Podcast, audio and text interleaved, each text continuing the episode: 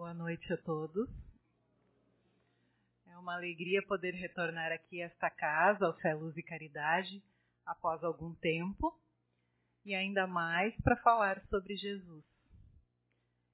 Que a Zenilda tão bem nos ambientou agora com a prece, né? Falar sobre Jesus, ao mesmo tempo que é muito bom, também é bastante desafiador. É desafiador porque nós percebemos o quão aquém nós estamos dele e o quanto nos falta ainda avançar. Mas é muito bom porque ao lermos, ao estudarmos sobre Jesus, sobre a sua vida, sobre os seus ensinamentos, nos parece que nos aproximamos dele, que podemos sentir, mesmo que palidamente, devido à nossa condição evolutiva, a sua amorosidade. Né?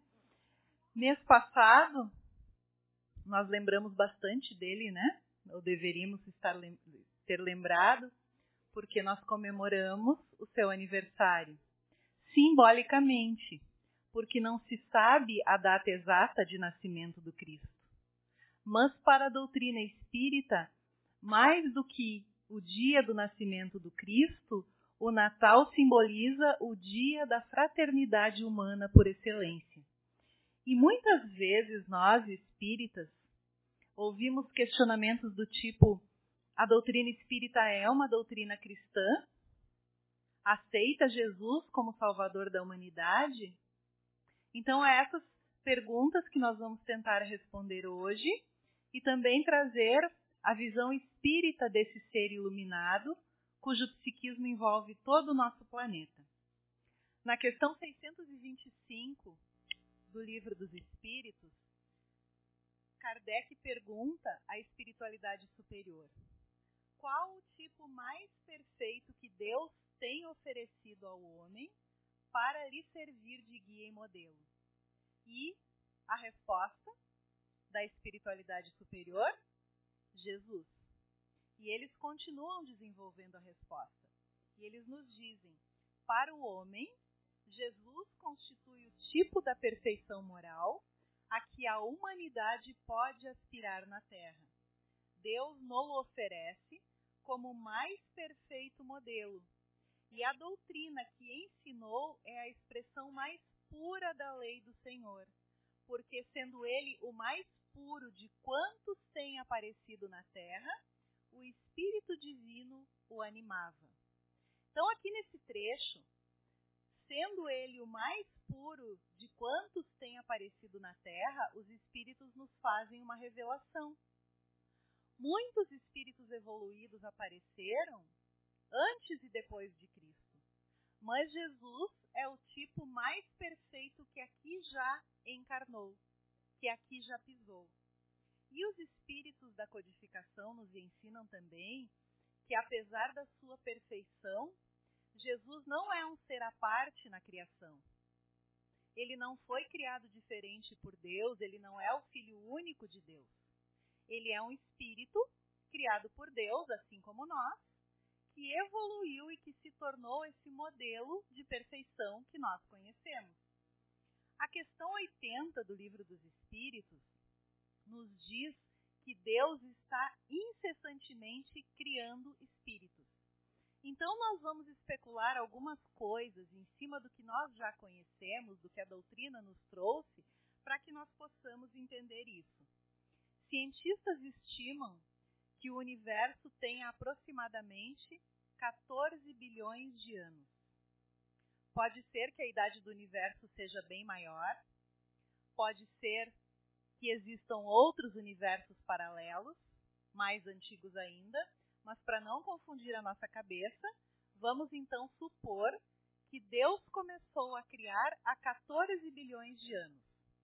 Ora, um espírito criado há 14 bilhões de anos é muito superior a um espírito criado há um milhão de anos, por exemplo. Porque esse criado lá atrás, ele teve mais tempo, mais oportunidades, mais experiências para evoluir. E no livro dos Espíritos, a partir da questão de número 100, nós vamos ter a escala espírita, que é uma classificação para termos didáticos do nível evolutivo dos espíritos. Então, vale a pena a gente dar uma olhada lá para ver onde nós nos encontramos, em qual nível evolutivo nós estamos. E ali, a espiritualidade superior nos apresenta três ordens ou três classificações gerais dos espíritos. Então, nós vamos ter na terceira ordem os espíritos imperfeitos, na segunda ordem, os bons espíritos, e na primeira ordem, os espíritos puros. Nestes, a matéria não tem nenhuma influência sobre o espírito. É o espírito que tem predomínio total sobre a matéria. E esses espíritos possuem superioridade moral e intelectual absoluta em relação aos espíritos das outras ordens. E Jesus pertence a esta ordem de espíritos puros, assim como muitos outros.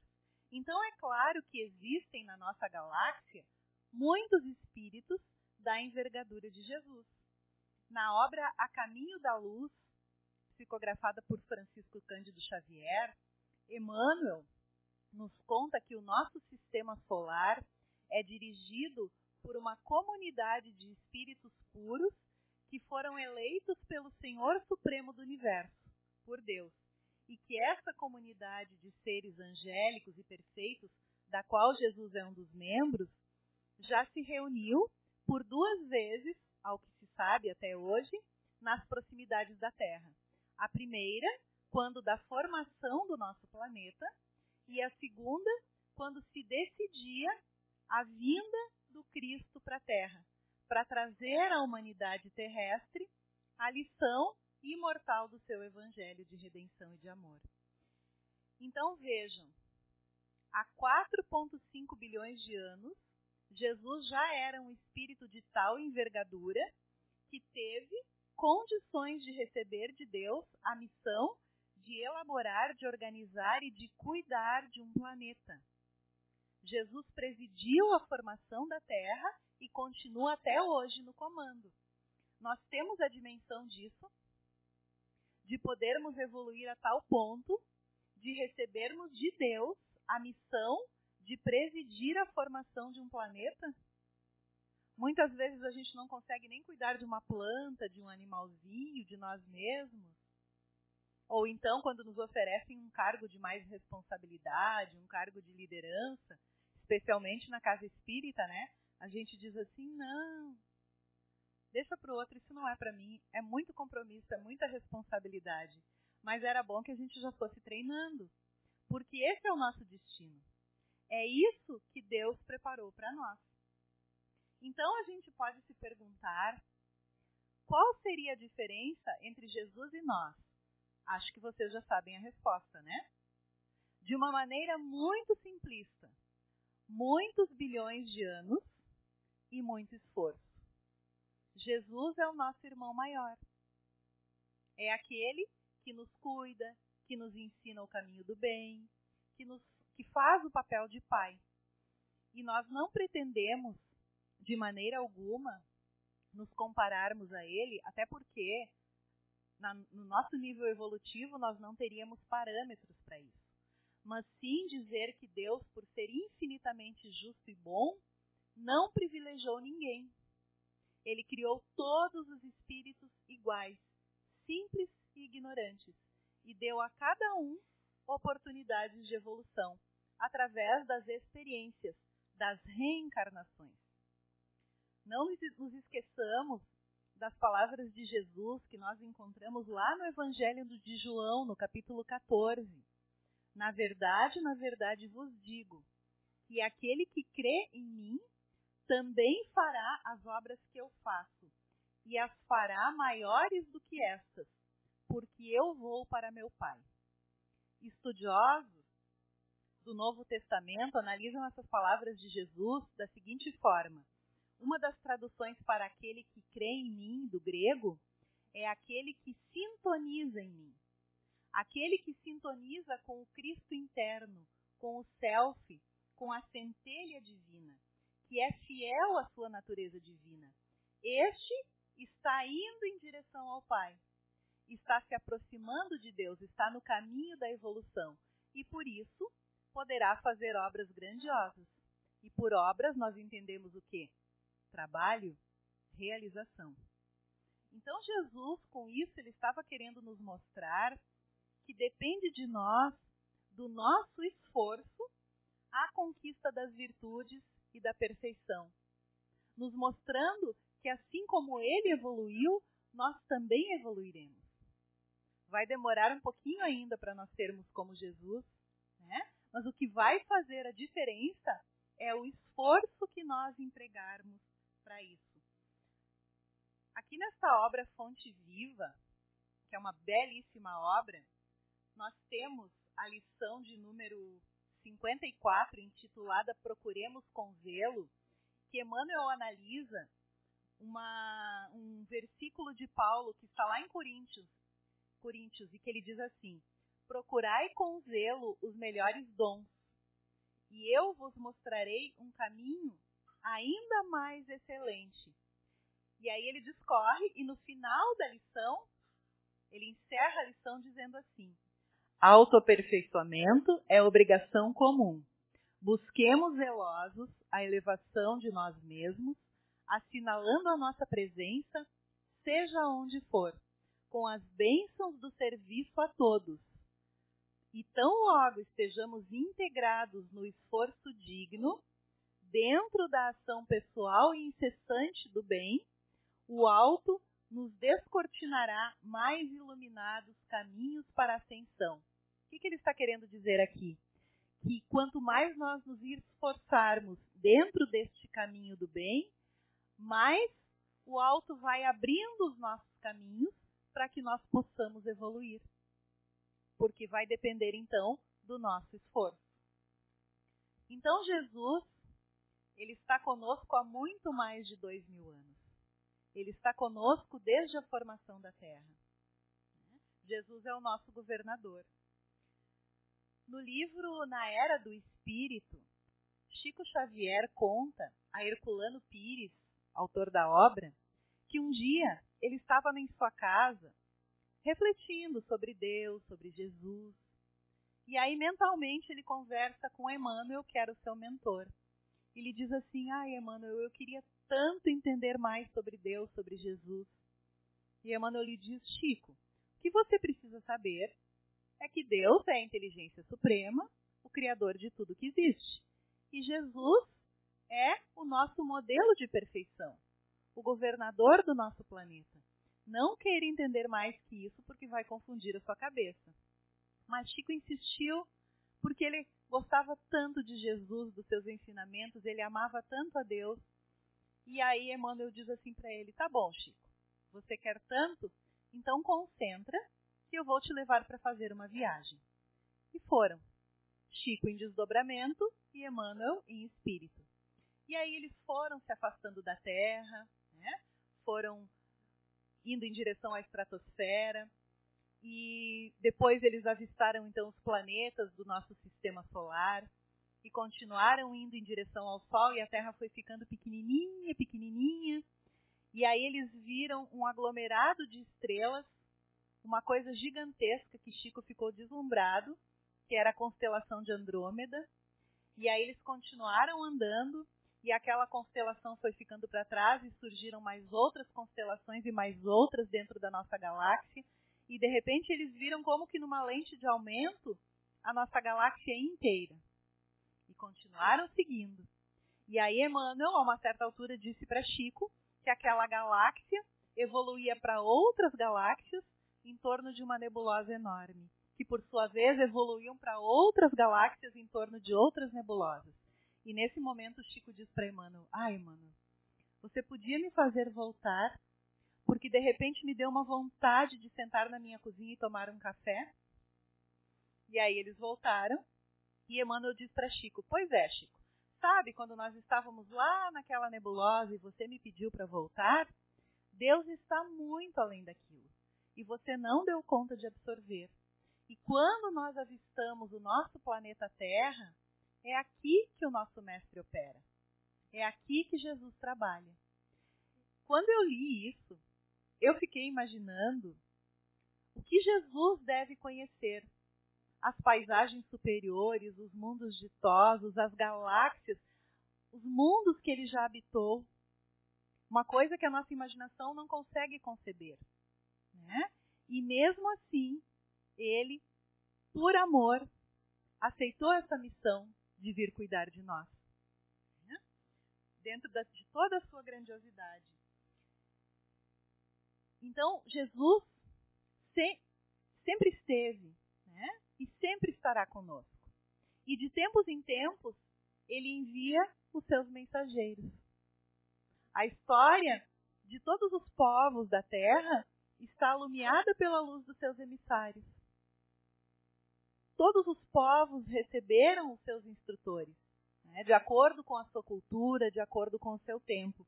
Mas chega o momento então que o Cristo começa a se preparar para reencarnar aqui, para nos mostrar pessoalmente como evoluir para Deus. E, e, a gente fica imaginando esse espírito de grande envergadura, de grande luminosidade, encarnando num planeta cuja psicosfera era e ainda é tão poluída de ódio, de orgulho, de egoísmo, de sofrimento, de revolta, de rancor. Imaginem o que foi para Jesus. Uma analogia, porque eu fiquei imaginando, né? Como será que, que foi isso para Jesus? É, é claro que ele era um espírito de grande amorosidade, ele veio por amor. Mas uma analogia que nós podemos fazer, muito grotesca, mas para que a gente possa entender um pouquinho, é imaginar que nós vamos ter que entrar numa mina de carvão, cujo ar é denso, poluído, e lá nós vamos encontrar seres primitivos, cuja vibração é baixa, cujo entendimento é raso, é incipiente, e vamos ter que conviver alguns anos com, com esses seres. A maioria de nós não conseguiria, a não ser que nós tivéssemos muito amor por esses seres, a não ser que nós amássemos eles incondicionalmente. O mesmo amor que Jesus tem por nós. Por isso que ele, ele conseguiu ver. Quando nós pensamos no sacrifício de Jesus, o que, que geralmente nos vem à mente? Alguém arrisca um palpite? A cruz? Os padecimentos no Calvário e na cruz? Né? Talvez seja um atavismo das atuam essa imagem. E como nos diz Aniceto, os mensageiros, o crime cometido contra Jesus foi um crime coletivo. Muito provavelmente éramos nós que estávamos lá, crucificando Cristo. Né? Ou não fazendo nada, ao contrário. E nós temos, então, trazemos a consciência culpada. Por isso que nós ainda cultuamos essa imagem do Cristo na cruz. Né?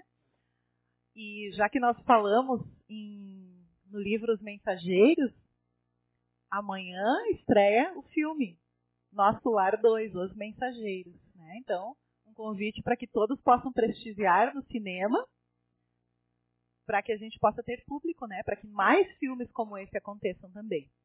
Mas talvez, então, a maior dor de Jesus não tenha sido os padecimentos na cruz, nem o abandono dos amigos, nem mesmo o encarne nesse planeta, porque ele sabia da nossa condição ainda inferior. Talvez a maior dor do mestre tenha sido o fato de nós não termos entendido o seu evangelho, termos desprezado a sua mensagem e expulsado ele da terra. Por que será que Jesus teve por orgulho? Né? Foi porque ele percebeu que os seus tutelados, ao desprezarem as suas lições, iriam enfrentar séculos e séculos de sofrimento. A dor que faz retomar o caminho. Então, é como uma mãe, como um pai, que vê o filho sendo insensível aos seus conselhos, tomando um rumo errado na vida. Por que eles sofrem? Porque eles sabem que o filho vai enfrentar muitos obstáculos, muito sofrimento. Então foi essa a dor de Jesus. Muitas das dores pelas quais a humanidade passou não teriam sido necessárias se nós tivéssemos entendido e praticado a mensagem de Jesus. Então nós vemos que daquilo que Jesus deixou como legado, nos falta muito ainda a exercitar. Às vezes nós ansiamos por novidades, por novas descobertas, queremos uh, uma nova revelação, queremos que, queríamos que Jesus tivesse novamente aqui conosco. E para quê? Se aquilo que ele nos ensinou lá atrás ainda nos é difícil pôr em prática, nós temos o Evangelho, o livro da sua vida, o nosso manual de evolução, e nós não conseguimos aplicá-lo satisfatoriamente na nossa vida.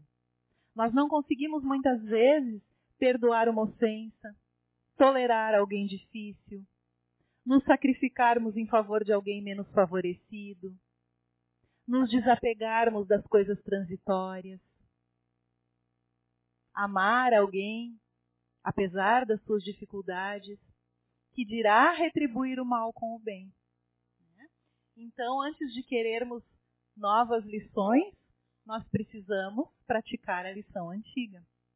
Mas ele, sabedor disso, porque até isso ele sabia, de que nós esqueceríamos as suas lições, ou de que nos seria difícil colocá-las em prática, ele nos promete então enviar um consolador. E eu rogarei ao Pai, e ele vos dará outro consolador, a fim de que esteja para sempre convosco, o Espírito da Verdade, que vos ensinará todas as coisas e vos fará lembrar de tudo quanto eu tenho dito. E 18 séculos depois da sua morte, o seu psiquismo veio materializar-se novamente na Terra através do Consolador prometido por ele, que é a doutrina espírita, da qual Kardec é o grande embaixador. E a doutrina espírita ela veio num tempo em que nós já estávamos de certa forma maduros para receber esses esses ensinamentos, para que esses ensinamentos pudessem nos ser aprofundados e aclarados. Moisés veio num tempo, Moisés veio mais ou menos há três mil anos atrás, né, nos trazer um Deus punitivo, vingativo, né, a lei de Italião, porque era isso que o povo da época entendia. Se ele falasse em amor, ele não iria ser entendido. Jesus veio numa época mais à frente nos apresentar um Pai de amor e bondade, nos ensinando também a sermos seres de amor e bondade. E o Espiritismo então veio depois nos ensinar por que nós devemos praticar os ensinamentos deixados por Cristo. A doutrina espírita é a doutrina da fé raciocinada. Haroldo Dutra Dias nos diz que é por isso que quando a doutrina espírita fala do Evangelho de Jesus, ela não está falando apenas de um livro de, de oração, de um conjunto de dogmas. Ela está falando de um conjunto de experiências de um espírito que está há bilhões de anos na nossa frente, que veio para nós e disse assim: Eu vou compartilhar com vocês a minha experiência. Eu vou ensinar para vocês o que eu aprendi do meu pai. Então, quando ele diz bem-aventurados os humildes, ele está falando de uma experiência de bilhões de anos. De uma experiência que é válida em qualquer planeta. Quando ele fala da força do perdão, do amor incondicional, ele está trazendo a experiência dos mundos ditosos do universo, dos mundos onde o mal não existe mais, onde só existe o bem e o amor. E aí a gente pode se perguntar, né, como são os seres que habitam esses mundos? Como eles vivem? Sabe como? Está lá no Evangelho, é só a gente ler. O Evangelho é a síntese de como vivem os espíritos nos mundos superiores. Então, se nós tivéssemos aplicado esse Evangelho, o nosso mundo já seria um mundo assim. Né? Então, é essa a experiência que Jesus veio compartilhar conosco, pessoalmente, nos ensinando o caminho para que nós possamos habitar esses mundos. Então, meus irmãos, voltemos à pergunta inicial. A doutrina espírita é uma doutrina cristã?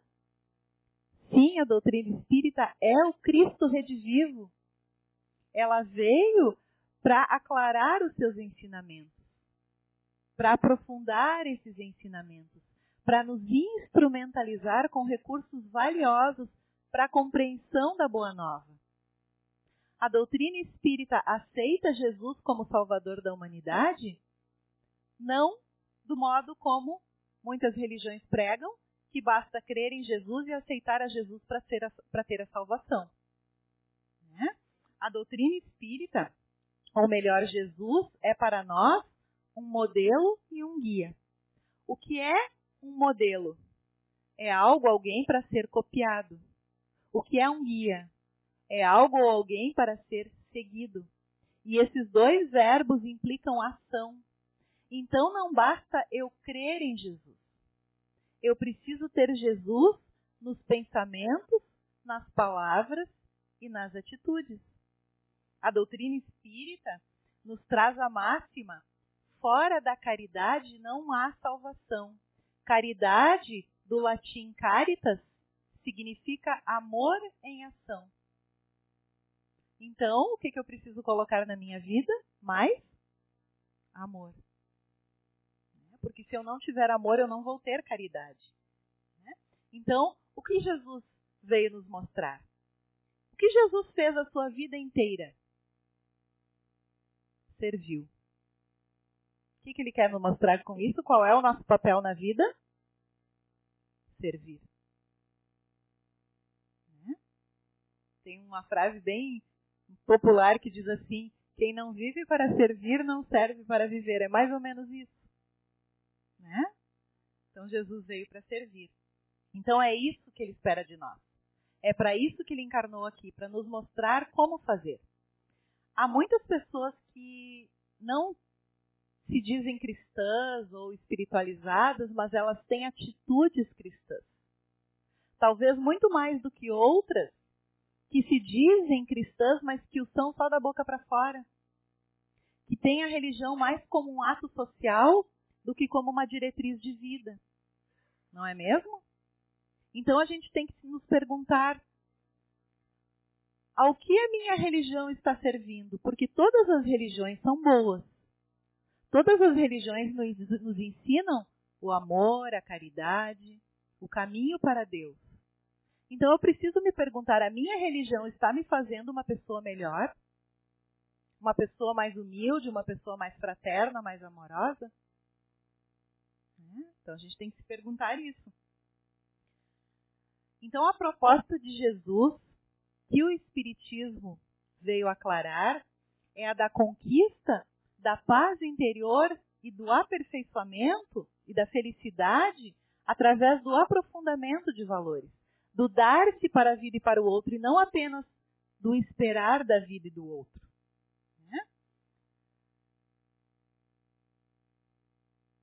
Então, que nós possamos homenagear Jesus, não somente no Natal, né? Mas em todos os momentos.